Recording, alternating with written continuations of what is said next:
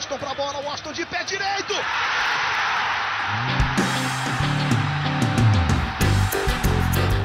Está entrando no ar o podcast. Sabe de quem? Do Do Flusão, do tricolor das Laranjeiras. É o GE Fluminense.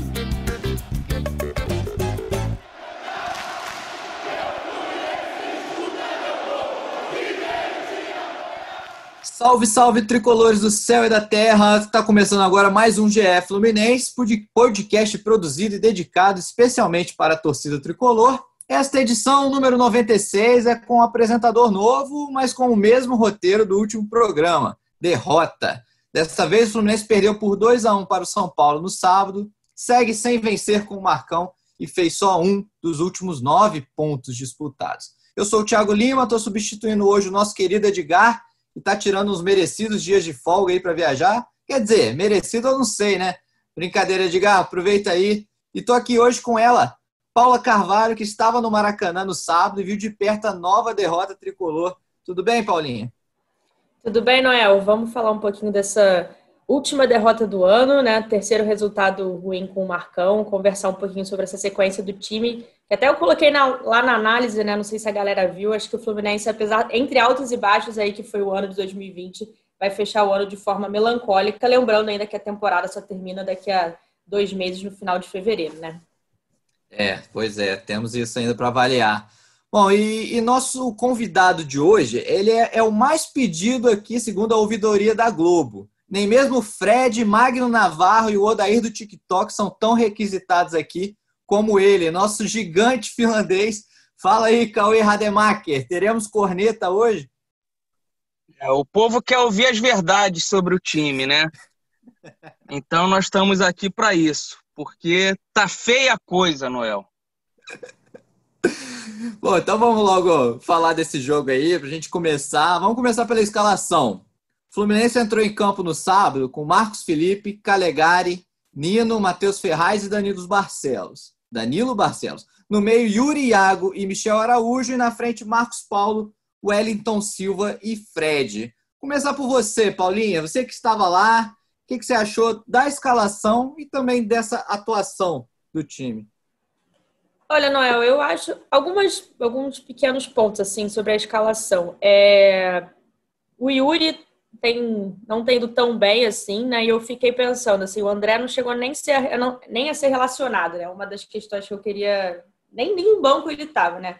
Destacar. Mas para além disso, de, de, como o time foi escalado, eu achei até de quais peças foram escaladas, achei de como essas peças foram escaladas, né?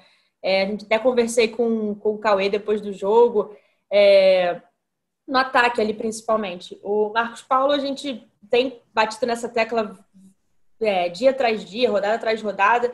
Ele tem, não tem rendido tão bem como ponta. Tudo bem que o Odair também estava explorando muito ele assim dessa forma, usando ele muito assim dessa forma, mas beleza, jogou mais uma vez super aberto lá na esquerda. Aí o Wellington Silva, que quando rendia, rendia bem pela esquerda, foi acionado pela direita.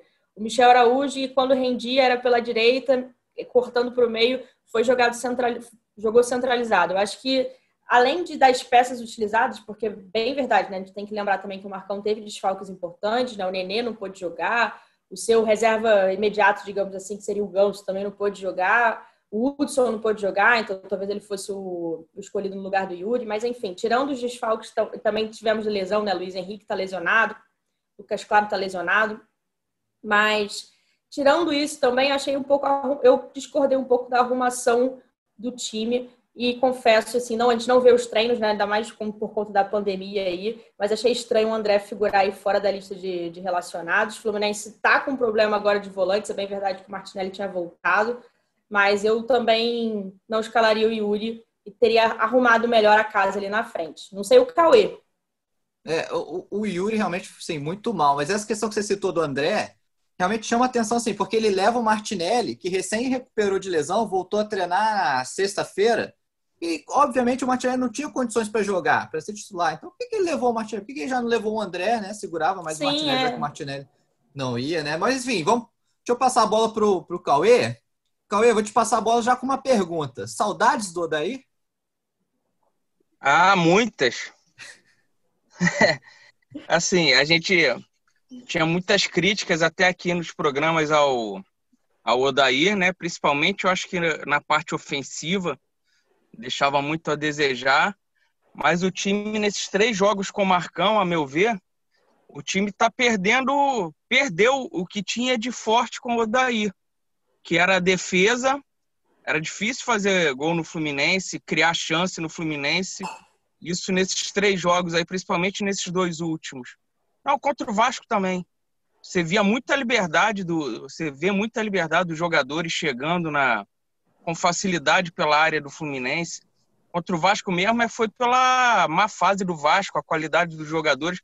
O Benítez, umas duas, três vezes, estava sozinho na meia-lua para chutar. O Cano, o Thales Magno acertou a trave. E você tem visto isso contra o Atlético Goianiense, contra o São Paulo. Então o Fluminense perdeu a, a marcação forte que tinha com o Daí. Perdeu até a bola parada, cara. O Fluminense não está fazendo nem mais cosquinha quando tem um escanteio, uma falta lateral ali. Eu não sei se a má fase do Danilo Barcelos contribui também, porque ele está batendo mal pra caramba essas faltas, esses escanteios, tudo na mão do goleiro. E o Fluminense perdeu principalmente essas duas coisas. E, o, a meu ver, o Marcão quis botar o Fluminense para jogar da forma que ele botou no ano passado. Quando, quando ele assumiu, conseguiu livrar o time ali do rebaixamento, fazendo até bons jogos, mas o time ali ainda estava condicionado ao que o Fernando Diniz tinha feito no início do, do ano passado.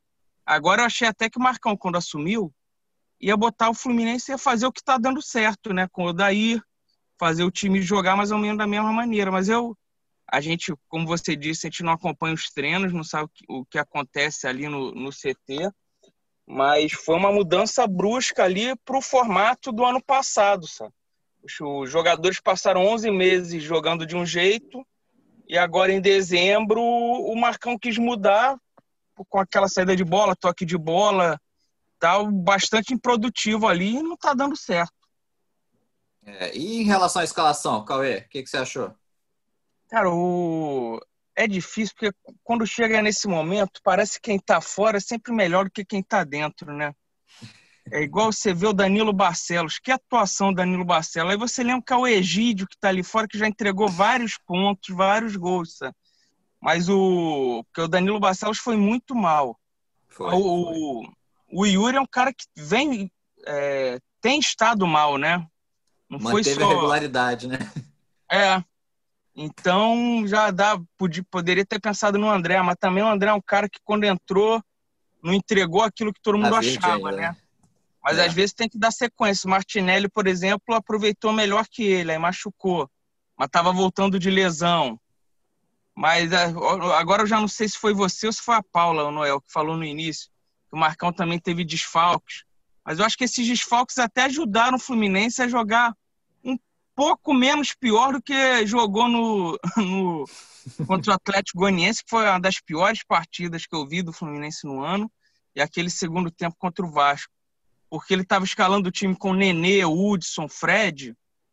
É, era um time muito lento, com a idade avançada, previsível. Agora, no, no sábado, você tinha só o Fred de veterano e, bem ou mal, era a molecada correndo em volta. Vai ver por isso o Fred fez, na minha opinião, sua melhor partida, mas isso deve ser assunto para daqui a pouco. Mas a escalação, é. assim, quem me incomoda mesmo é o, é o Wellington Silva, está tendo tantas chances. Já tinha com o Dair, está tendo com o Marcão, e o Wellington Silva tem sido bem produtivo. Ele não tem mais a arrancada que ele tinha, aquela velocidade, os dribles rápidos. Eu testaria outra pessoa ali. Vou te falar, até mesmo o Caio Paulista hoje em dia está mais útil que ele. Olha aí, hein? quem diria? É, quem diria que eu falaria isso aqui? É, eu concordo assim com vocês também que o Fluminense caiu muito de produção. É, assim, mas em relação à atuação de saldo, de uma maneira geral, eu acho que pelo menos o Fluminense voltou a apresentar alguma coisa depois de 135 minutos de nada, né? Porque foram 90 minutos de nada contra o Atlético Goianiense e 45 minutos de zero de nada contra o Vasco. E assim, mais até no segundo tempo contra o São Paulo, eu até assim, anotei aqui, foram quatro chances de gol que o Fluminense teve, sendo duas claras, que não foi a do gol do Fred, que a do gol do Fred foi um chute fora da área, não foi uma chance clara, mas teve a chance do Ferraz, que foi uma, uma bola parada, uma das poucas bolas paradas que deu certo ali, que o Ferraz entrou sozinho, né? Só que ele desviou para fora, e a do Caio Paulista, né? Que o Fred botou ele na boa, ele chutou para fora. Sim, pelo menos criou alguma coisa, né? Você acha que isso pode ser um alento? Eu também até eu vi assim essa, essa evolução que nem você disse em relação né, ao, ao segundo tempo contra o Vasco e ao jogo inteiro contra o Atlético Goianiense. Mas assim, contra o tudo bem que o Fluminense é, enfrentou o São Paulo, líder do campeonato, que até o pessoal de São Paulo destacou e eu concordo, está jogando o melhor futebol do Brasil no momento. Então, teria que evoluir bem mais, provavelmente, para conseguir fazer frente, né? Mas eu ainda acho pouco, assim, é, para o Fluminense. Assim, a gente está falando de três jogadas nos últimos 200 minutos, assim, e destacando isso super bem. Beleza, teve uma evolução, mas eu ainda acho pouco. E mais uma vez, assim, a gente vem repetindo aqui algumas vezes, ah, esse jogo o Fluminense jogou mal, mas o Marcos Paulo foi bem. Nesse jogo o Fluminense foi mal, foi mal, mas o Fred jogou bem. Parece que o Fluminense ainda precisa muito de, uma, de uns lampejos individuais, assim. Eu acho que falta encaixar o todo para a gente falar, poxa, o Fluminense teve uma atuação bacana, assim. É isso que eu tenho sentido falta do, do time. Achei que o Fred, achei a melhor partida do Fred também desde que ele voltou. A gente até fez uma matéria que tem todas as questões da idade dele, tem as questões da lesão, tem várias coisas envolvidas aí. Ele não é mais o Fred de 2012, de 2010, 2011, mas é um cara que ainda pode ajudar o time com 37 anos. Tem também o fato que o Cauê falou, né, que jogou mais a molecada, e acho que com isso ele também rendeu mais. Mas assim, o Fluminense não pode depender só de um cara sempre. O Marcos Paulo nesse jogo estava tava mal, tudo bem que escalado numa, numa posição ali que a gente acha que ele tem rendido menos mas precisa encaixar ali todo, tudo para a roda girar de vez, assim, na minha, na minha visão, sabe? É, eu achei, eu achei a evolução do time bem pequena também. O Fluminense, depois que empata ali no, no gol do Fred, era até um, era melhor o momento do Fluminense ali no jogo. Mas aí o Marcão tira o Marcos Paulo e bota o Luca. Eu não entendo por que se coloca o Luca ainda. O Luca ainda não apresentou nada que faça ele ser credenciado a ficar entrando agora com tanta frequência no, nos jogos. E o Marcos Paulo, mesmo não estando bem no jogo, também não estava fazendo a partida ruim. Estava assim melhor que o Wellington Silva, na minha opinião. E, e dele você espera alguma coisa. Aquele jogo contra o Atlético Paranaense, ele não estava lá grandes coisas e de repente ele fez dois gols ali, dois, dois lampejos. Você espera a enfiada de bola dele, sabe? Alguma jogada legal dele que vai contribuir ali na frente. O, o Luca entra, ainda entra ali pela direita. Os poucos bons momentos do Luca na carreira foram sempre pela esquerda, cortando para chutar. Então, acho que o Marcão foi muito mal ali. Ao mesmo tempo, o Fernando Diniz, depois desse 1 a 1 do Fluminense, mexeu bastante. E o São Paulo virou com as quatro mexidas. O Fluminense tinha feito só o Luca no, no Marcos Paulo, sabe? Aí depois que foi mexer, depois veio a chance com o Caio Paulista, com o Miguel, tudo graças ao Fred ali ajeitando. Então acho eu, eu vi pouca evolução do Fluminense para esse jogo.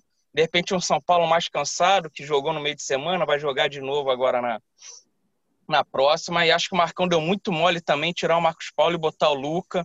Não sei o que, que ele esperou ali com, com aquela mudança e demorar a mexer mais, botar mais sangue novo ali para de repente tentar a virada. É, eu, eu não sei, eu, a Paulinha falou, né? Em São Paulo citaram, né? Que acho que o futebol de São Paulo é o melhor do Brasil também. Assim, eu não vejo nada demais assim também nesse time do São Paulo. Né? É um time que não tem nenhum craque, mas tá encaixado, né? Ali, Fernando Diniz, ele achou um conjunto legal realmente. E tá o Brenner, tá na. tá brilhando, né? Tá numa fase que eu vou te falar. Assim, se vocês repararem bem, cara, no segundo gol, o Brenner perde a chance cara a cara, o Marcos Felipe faz um milagre ali. Aí a bola sobra, a bola sobra no Pablo, acho que é o Pablo ele chuta. Se, se você reparar bem no replay, a bola, des, a bola ia no gol. Só que ela desvia no pé do Matheus Ferraz e vai, vai para os pés do Brenner para ele fazer. Sim, é, também é uma fase. Né? E também e ficam dois jogadores do Fluminense, é o Danilo Barcelos e mais um, acho que é o Nino, em cima da linha. Pô, se os dois saem, um deles já estava no Brenner ali, a bola não chegava. Você vai ficar em cima da linha para quê? Dois caras. Sabe? É, mas, é, mas às vezes é por causa que o chute, o chute, do Pablo iria no gol, né? Mas enfim, também tem toda essa estrela que o Brenner tá, que não, não tem. Até assim, muitas, é uma pergunta de muitos tricolores, né? Eles se fazem. É, por que, que esse Brenner passou aqui ano passado e ninguém lembra? Você sabe responder, Cauê? Ah, ele, ele veio com o Diniz, né? E, e não jogou nada. Mas eu lembro sempre de escalarem ele lá na ponta esquerda. Dele entrar, tipo estão fazendo com o Marcos Paulo. Bota lá uhum. aberto na, na ponta. E a gente já viu que o, a dele é jogar na área, né? Tem feito gol pra caramba. Vai ver, tava é. sendo mal escalado também, né? é um, Pelo um Diniz, problema. inclusive, aqui. É, é um problema que, que a gente sofre aqui também até hoje, né? A gente estava falando disso agora, de posições é, no ataque, jogador escalado fora de, de onde rende melhor. Né? E as substituições, né? Vamos falar então um pouquinho delas. É, Para pegar aqui todas. Entrar, entrou o Luca no lugar do Marcos Paulo aos 14 do segundo tempo, né? Então foi antes do gol, foi depois do gol de empate do Fred e antes do gol péssima do São Paulo. Péssima metida, péssima. Aí depois Caio Paulista no Elton Silva e Miguel no Yuri, aos 28. Foi logo depois do gol do São Paulo. Saiu o gol do São Paulo, Marcão fez essas duas. E por último, Felipe Cardoso no lugar do Michel Araújo aos 42, já no finalzinho. O que, que vocês acharam? Ah, eu tô com, tô com o Cauê nessa daí em relação ao, ao Marcos Paulo e o Lucas, assim. Eu também não achava que ele estava bem. Aí também tem toda essa discussão de onde ele está jogando, mas de fato é um cara eu até fiquei pensando no jogo, né? Falei, nossa, acho que o Marcos Paulo não tá jogando nada, mas de fato é um cara que eu lembro de vários jogos que ele tava jogando mal, assim, até contra o Internacional, ele tava bem apagado e deu um, um passe muito bom, assim, pro, pro Caio Paulista e foi a virada do Fluminense. Assim, a gente espera esses, essas jogadas do Marcos Paulo porque todo mundo sabe que ele tem qualidade, né? É, a minha questão é mais onde ele pode jogar dentro de campo. É, e o Luca, como o Cal falou, não tem, até agora, não mostrou nada desde que chegou no Fluminense. Também pode ser por onde esteja sendo escalado, mas até agora não pouco mostrou. O Caio Paulista no Wellington Silva eu acho tranquilo, assim, também tô com cal nessa, não acho que o Wellington Silva tem, tem rendido, assim, acho que é um tempo, acho que nessa temporada ele tá demorando, assim, para engrenar, não tá aquela, aquele arranque dele que era a característica clássica, velocidade, a gente não tem visto, então acho que o Caio Paulista era uma alternativa ali. É, o Miguel, o Miguelzinho tem jogado pouco, né? Assim, mas achei que eu acho que ele pode ser de fato mais aproveitado. O Fluminense não tinha meia no, no, no banco, né? Porque os dois que a gente tem são Ganso e Nenê estavam fora. Acho que foi uma forma de tentar organizar o meio de campo. E a gente já falou que, apesar de perder a marcação, o Yuri estava muito mal, estava mal, inclusive, na marcação.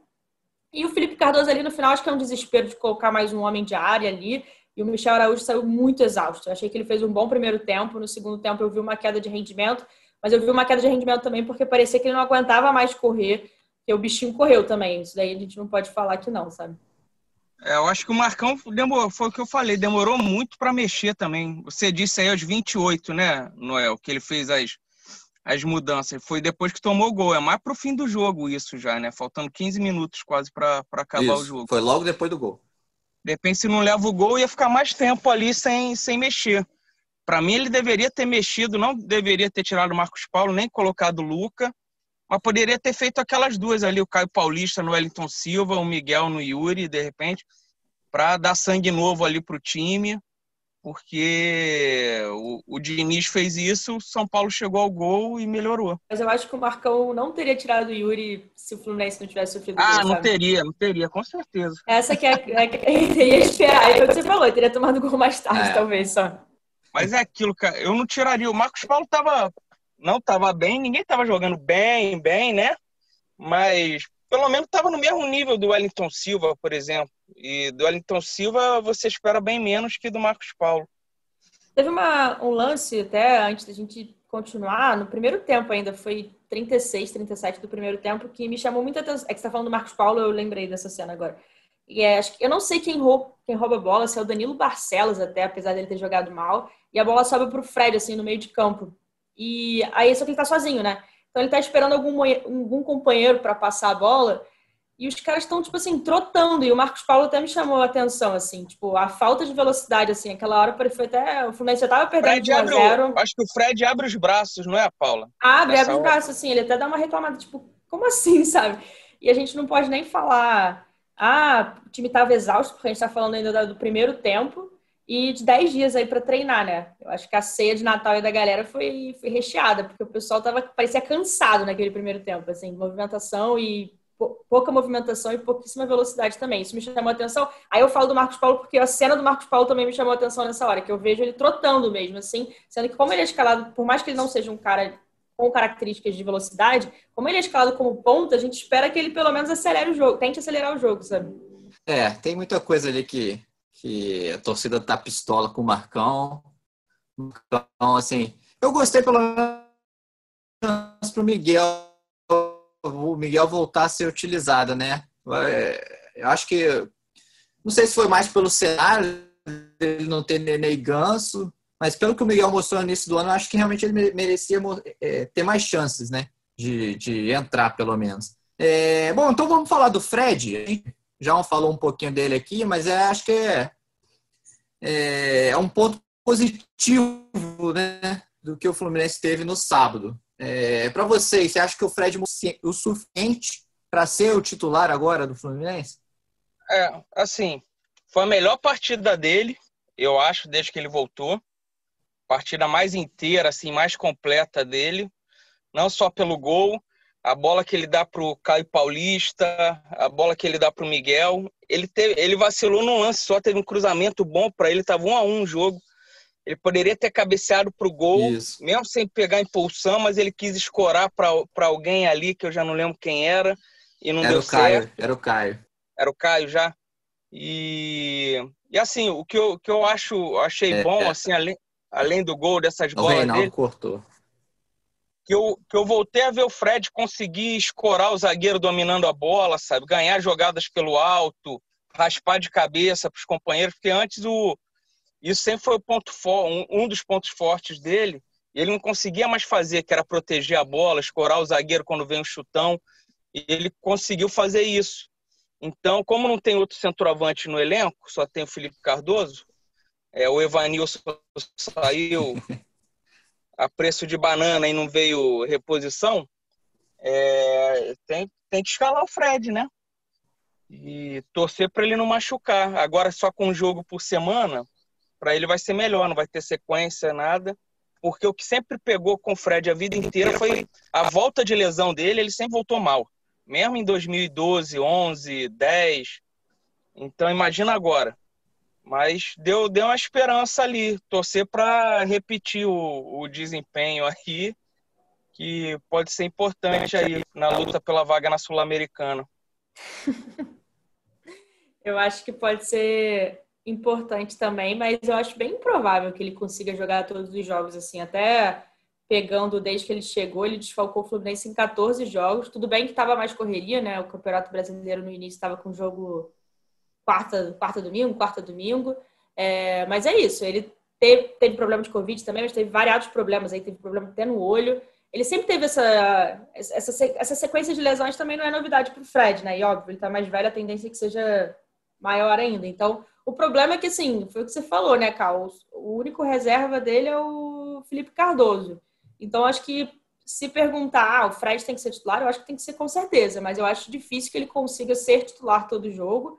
E mais do que isso, se beleza, às vezes que ele for, for titular, ele também vai precisar que, que, o time encaixe melhor, aproxime mais, tenha jogada de ultrapassagem ali, porque senão vai, vão depender sempre que ele jogue sozinho. Eu não acho que ele vai jogar tão bem assim sozinho como ele fez como, contra o São Paulo. Achei que ele foi muito bem contra o São Paulo. Fez até um gol que não é tão característico dele, né? Um gol até parecido que ele fez contra o Vasco, assim, de fora de área, chute forte, assim. Ele é um cara mais de fazer gol dentro da área. Aquele um, um toque, um gol, assim. Mas eu acho que o Fred pode render, mas poderia render muito mais se com a ajuda aí da, da galera do time, né? É, eu acho que tem, assim, para ele jogar, não dá para jogar Nenê de jeito nenhum, de jeito nenhum. É, tem que ser o Fred, aí você bota Marcos Paulo, Luiz Henrique, Michel Araújo, Martinelli, Iago, que seja Pacheco. o Caio sei lá. Não, Pacheco não. É, tem que ser essa molecada para correr. Se você encher o time com, com Ganso, Nenê, Hudson, dois desses aí, junto com o Fred, aí o negócio não vai dar certo. Ainda mais já pensando no Fla-Flu, o time do Flamengo também é bem forte aí, de nome é melhor que o do São Paulo. Se, se o Marcão vier com Hudson, Nenê, Fred, aí vai ser mais um Fla-Flu que em 10 minutos de jogo o jogo está resolvido. É, e, assim, e, assim, ressaltar também que o Fred foi muito bem contra o São Paulo e contra uma zaga muito boa, né? É, o Bruno Alves e o Arboleda essa zaga é uma das melhores do campeonato e o Fred voltou a fazer, conseguir ganhar, né? Prender o zagueiro, fazer o pivô, igual vocês falaram. Eu acho que isso vale a gente destacar ele, também. Ele foi é... bem contra o Arboleda ali, cara. Sim, ele ganhou muito ali no corpo, né?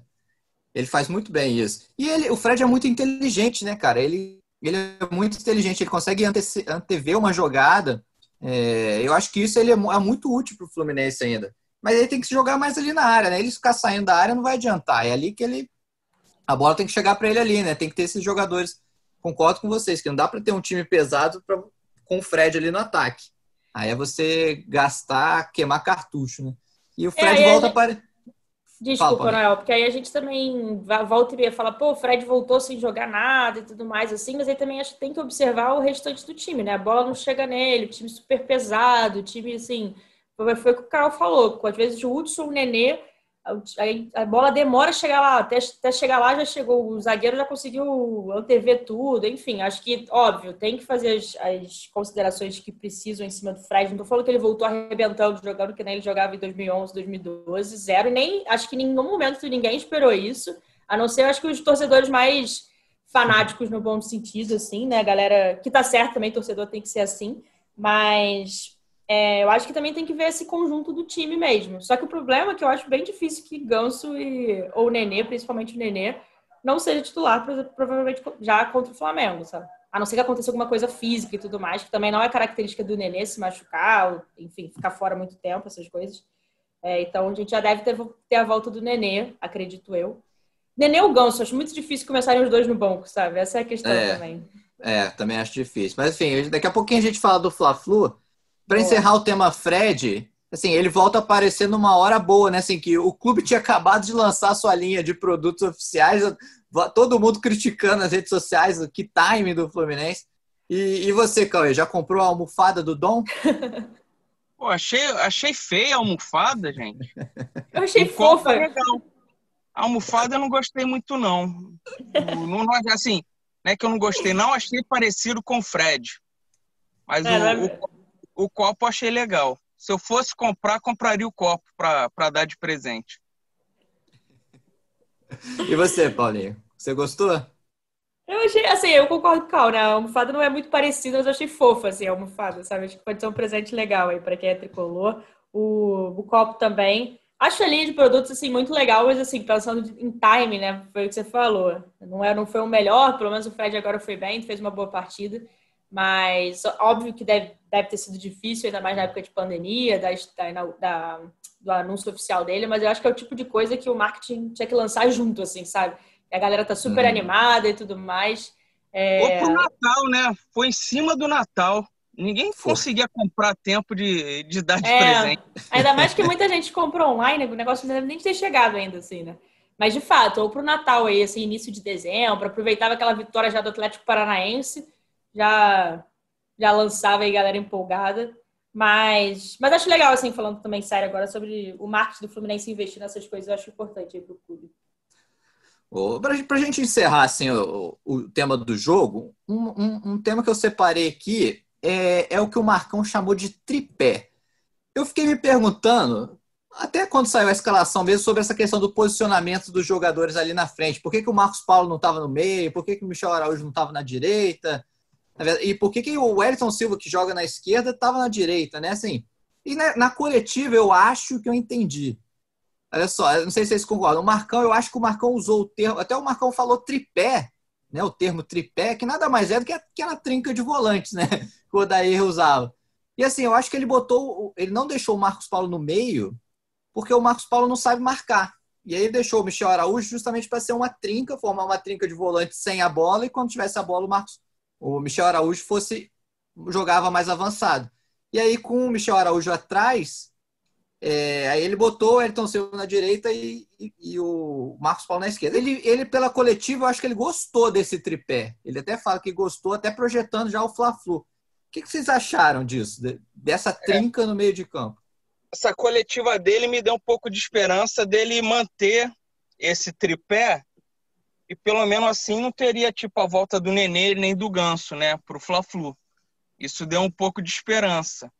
E assim, o mais normal seria o Wellington Silva na na esquerda, o Marcos Paulo no meio, o Araújo na direita. Ele deu as explicações pela saída de bola do São Paulo, ele queria o Araújo marcando ali.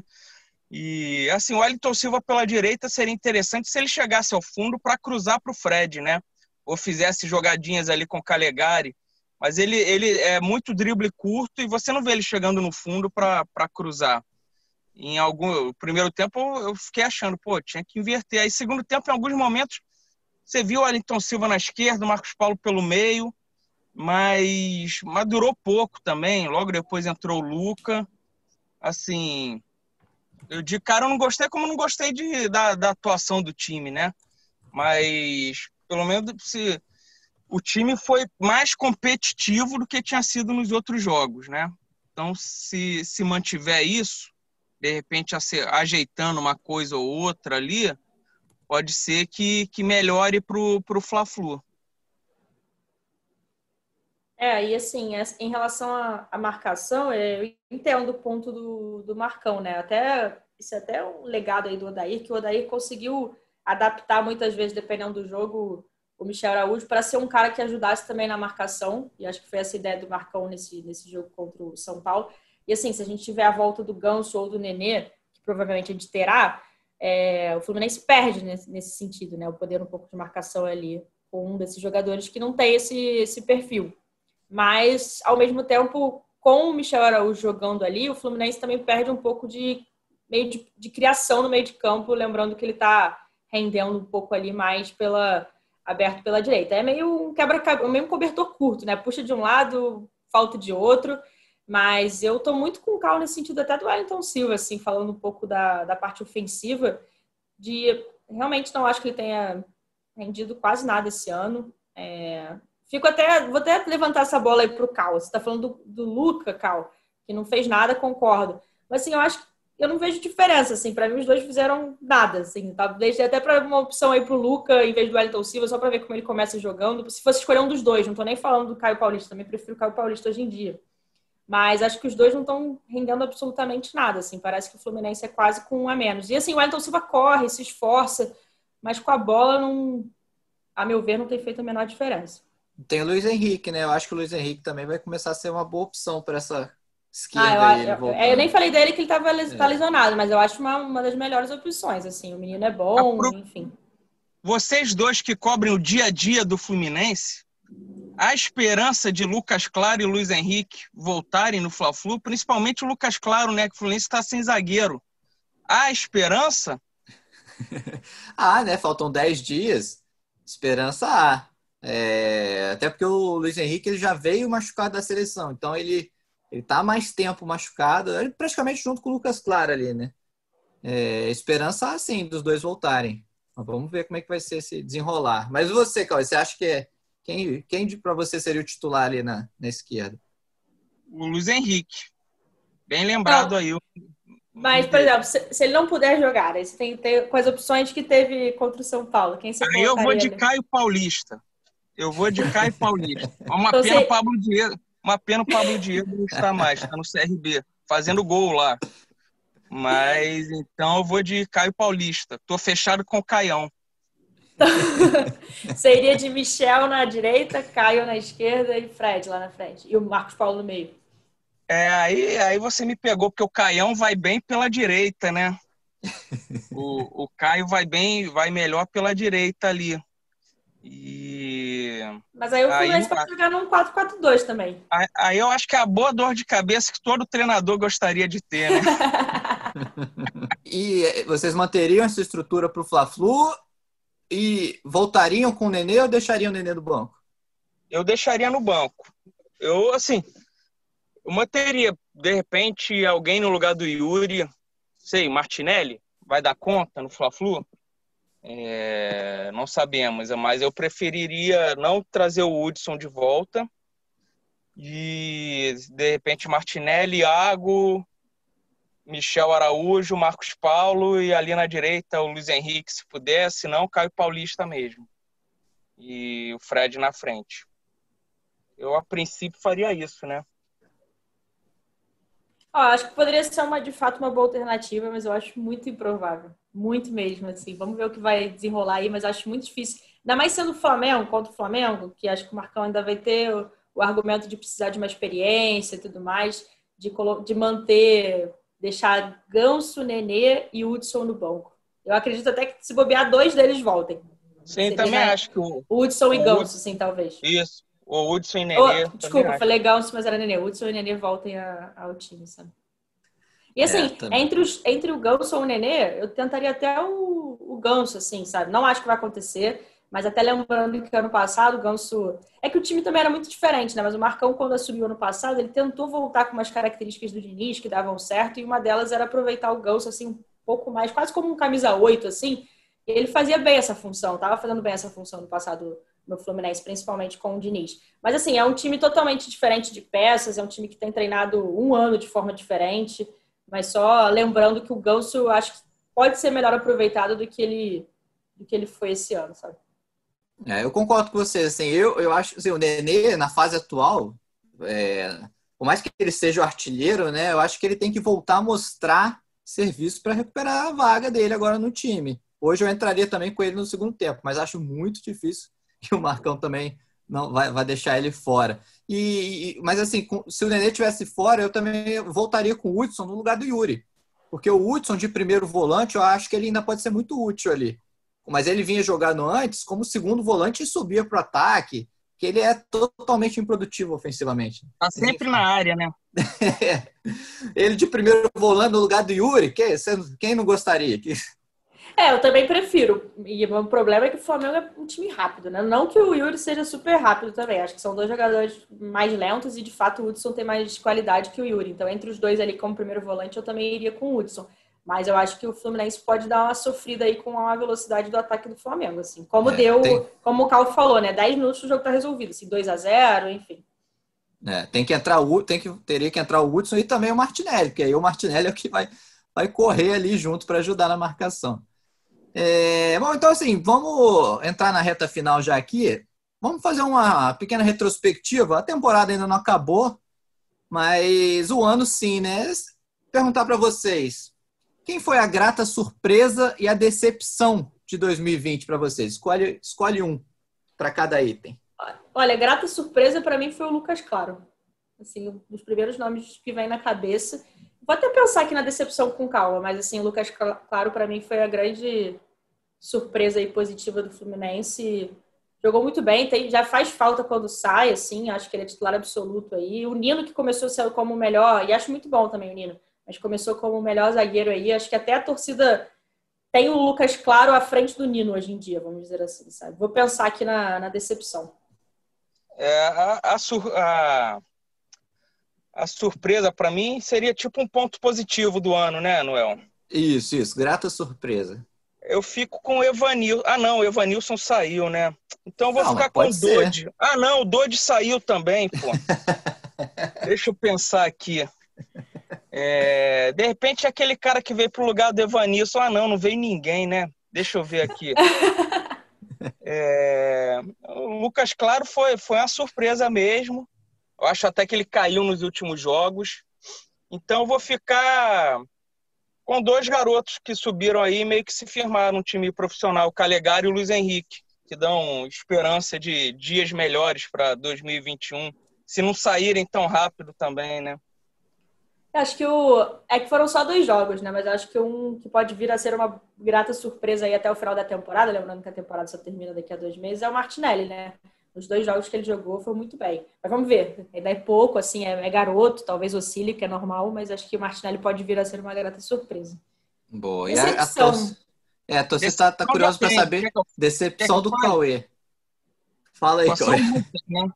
São tantas emoções, mas assim, em campo, né? Decepção em campo, acho que foi o Muriel. Porque o Muriel ano passado Boa. chegou, tinha assumido ali a titular, não começou bem, mas depois se firmou, foi peça muito importante no brasileiro do ano passado, se machucou, ficou aquela, meu Deus, seu Muriel vai cair, e acabou não caindo, Marcos Felipe entrou direitinho, mas esse ano eu esperava muito mais dele, e ele não foi bem em, nenhum momento, assim, raros jogos, assim, não passou segurança, tanto que acabou barrado pelo Marcos Felipe, né? Então, dentre as muitas, deles eu esperava pelo menos mais. É um bom nome mesmo, assim. Muriel não fez um ano bom, né? Assim, a gente volta várias vezes aqui veio falar que ele errou, teve falhas que realmente comprometeram o resultado, até a eliminação do Fluminense na Copa do Brasil, enfim, acho que Muriel pode ser um bom nome para decepção, até porque ele chega no passado e faz um bom, uma boa reta final ali de Campeonato Brasileiro até se machucar, né? É, acho que vocês foram bem, assim. Eu também iria fácil no Lucas Claro de surpresa, que para mim, pelo que ele foi ano passado, né, foi, foi praticamente uma contratação esse ano, assim, porque o cara todo não jogou no passado e no ano que você perde seus principais jogadores, né, Dodge, Evanilson, como o Cauê brincou, eu acho que pelo menos a renovação dele foi um gol de placa, assim, porque o Lucas Claro para mim é o zagueiro, o jogador, não só o zagueiro, o jogador mais regular desse elenco. E decepção, cara, eu acho que o Muriel é um grande, um bom nome, assim, realmente, que vocês levantaram. É, a gente pode também pensar, de repente, o Pacheco, né, que era o camisa 10 da seleção peruana e veio com muita, muito prestígio, mas não conseguiu ainda, assim, mostrar, não conseguiu se firmar. Eu lembro também do Henrique, cara. Vocês lembram? Ele passou tão rápido no Fluminense, mas no início do ano o Henrique, que veio com moral, né, para Não deixou saudade. É, é, nem, nem lembro o que ele passou no Fluminense. Mas assim, tinha a expectativa dele formar, uma, reeditar a, os, bons tempos, os bons tempos, a dupla do, com o Hudson do Cruzeiro, né? Quando o Cruzeiro estava ganhando tudo. Os dois eram os volantes titulares. Mas assim, o Henrique foi uma decepção total também, assim, para mim. É, uma, não sei se grata surpresa seria exagero, né? Mas eu acho que um cara que é legal destacar, assim, pelo menos para mim, é o Iago, sabia? Eu acho que ele agrega ali no, no meio de campo. Assim, se firmou, né? É, ele se firmou e acho que era um jogador que, assim, quando foi contratado, a torcida não esperava nada. Então eu digo surpresa nesse sentido. Não tô falando que ele é um cracaço, mas, assim, é um cara que tem, acho que superou as expectativas e tem ajudado, assim. Eu tenho gostado dele. Para mim, ele é titular desse time, assim, é, meio, eu acho que é o, Ganso, o Ganso é outra decepção, né? Ah, esperava, sim, sim. Assim, não sei mais o que se esperava dele, mas ano passado ele teve bons momentos. Esse ano foi reserva praticamente o ano inteiro, sabe? Não esboçou reação ali. É, é. Decepcionante a temporada dele. É verdade, é. Bem, bem lembrado. Talvez seja forte também para usar de outra forma, mas assim, eu acho que não deixa de ser uma decepção um pouco a temporada do Marcos Paulo, né? Não, a gente sabe que ele é um ótimo jogador, mas acho que ele viveu muito, está vivendo muito entre altos e baixos aí, mas acho que muito também da forma que ele está sendo escalado, enfim, tudo que a gente já discutiu. Mas eu acho que esperava-se um pouco mais do Marcos Paulo nesse ano também. Só que é complicado esperar de um jogador tão jovem também que ele decida tanto, né? Que o Fluminense às vezes depende, é, necessita muito que os meninos tão cedo consigam resolver a parada, assim, e às vezes não é o caso. Mas Marcos Paulo, em alguns momentos, deixou, deixou a desejar.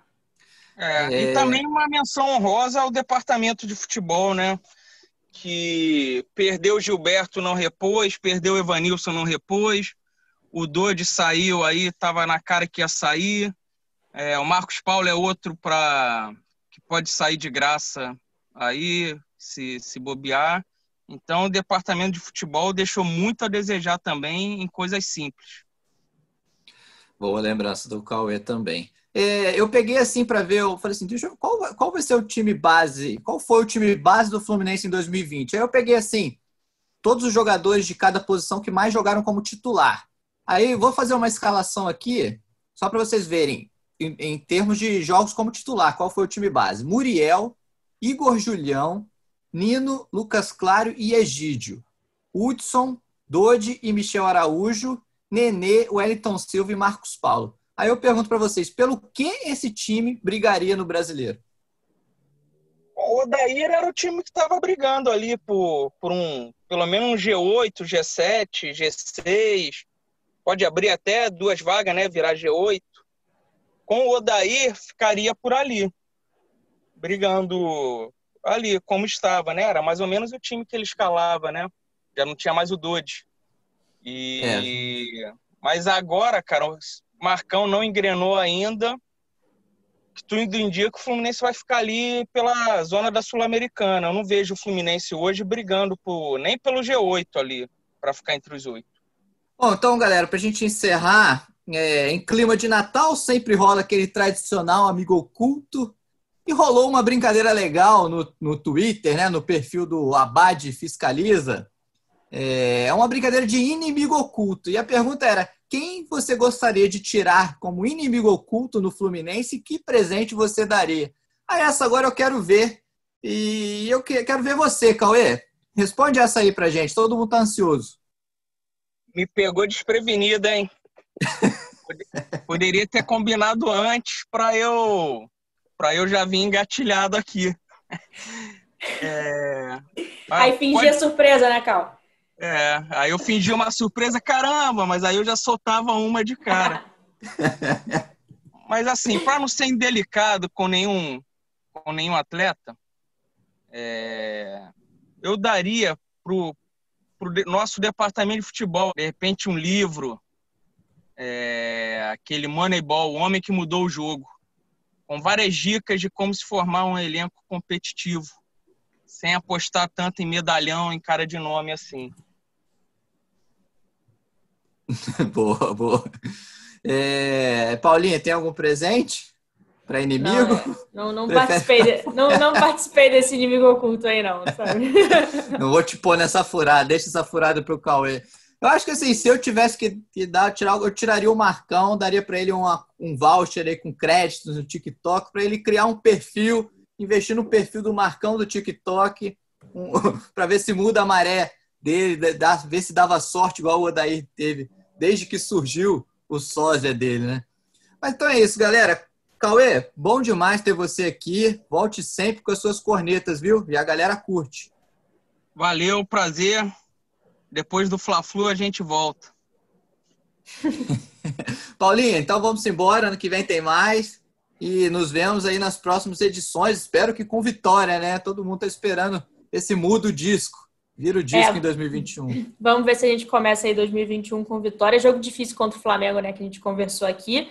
Aproveitar, acho que é o último podcast de 2020, né? Temos agora pouquíssimos dias aí para o fim do ano, então desejar também um feliz ano novo para a galera que está ouvindo a gente aí e que o ano seja melhor aí para o Flu. Vamos ver. Não foi um ano ruim também, né? Eu acho que dentro do que a gente esperava, dentro do ano super atípico, também falar que foi um ano ruim, eu acho que seria, seria pesado. Acho que foi um ano que superou a expectativa, e só que teve. Começou, em algum momento foi melhor do que terminou, então dá aquela sensação meio melancólica agora no fim. Então, feliz ano novo para todo mundo. Feliz ano novo para o Cauê, inclusive. Eu devo falar com ele depois, com você não, eu vou falar com certeza, mas aproveito e deixo um feliz ano novo público aqui para o Cauê e para a família dele. Muito obrigado para todos vocês e todos que nos ouvem, né? Um abraço a todos. Pô, é, eu acho que em relação ao ano, como a temporada só, só vai até fevereiro, para a gente avaliar a temporada, falta um pouco ainda. Eu acho que se o Fluminense conseguir a vaga na Libertadores, essa sonhada vaga, a temporada ainda vai ser positiva. Senão a gente ainda vai ter muita coisa para pesar, eliminações precoces aí na Sul-Americana, Copa do Brasil. Enfim, vamos ver o que, que vai rolar. Bom, assim como o Edgar, a nossa editora Juliana Sá também está curtindo férias. Então hoje a nossa edição é do Bruno Mesquita. A gente deixa também um abraço aqui para o Bruno. E esse podcast tem ainda a coordenação do Rafael Barros e a gerência de André Amaral. Para encerrar, desejo também um feliz ano novo para quem nos escuta. Depois de um ano difícil desse, né, em que perdemos mais de 1 milhão e 700 mil pessoas no mundo para a pandemia, inclusive colegas aqui da Globo. Nossos votos de Réveillon, mais do que nunca, são por saúde e paz e que tudo volte ao normal em 2021. Grande abraço.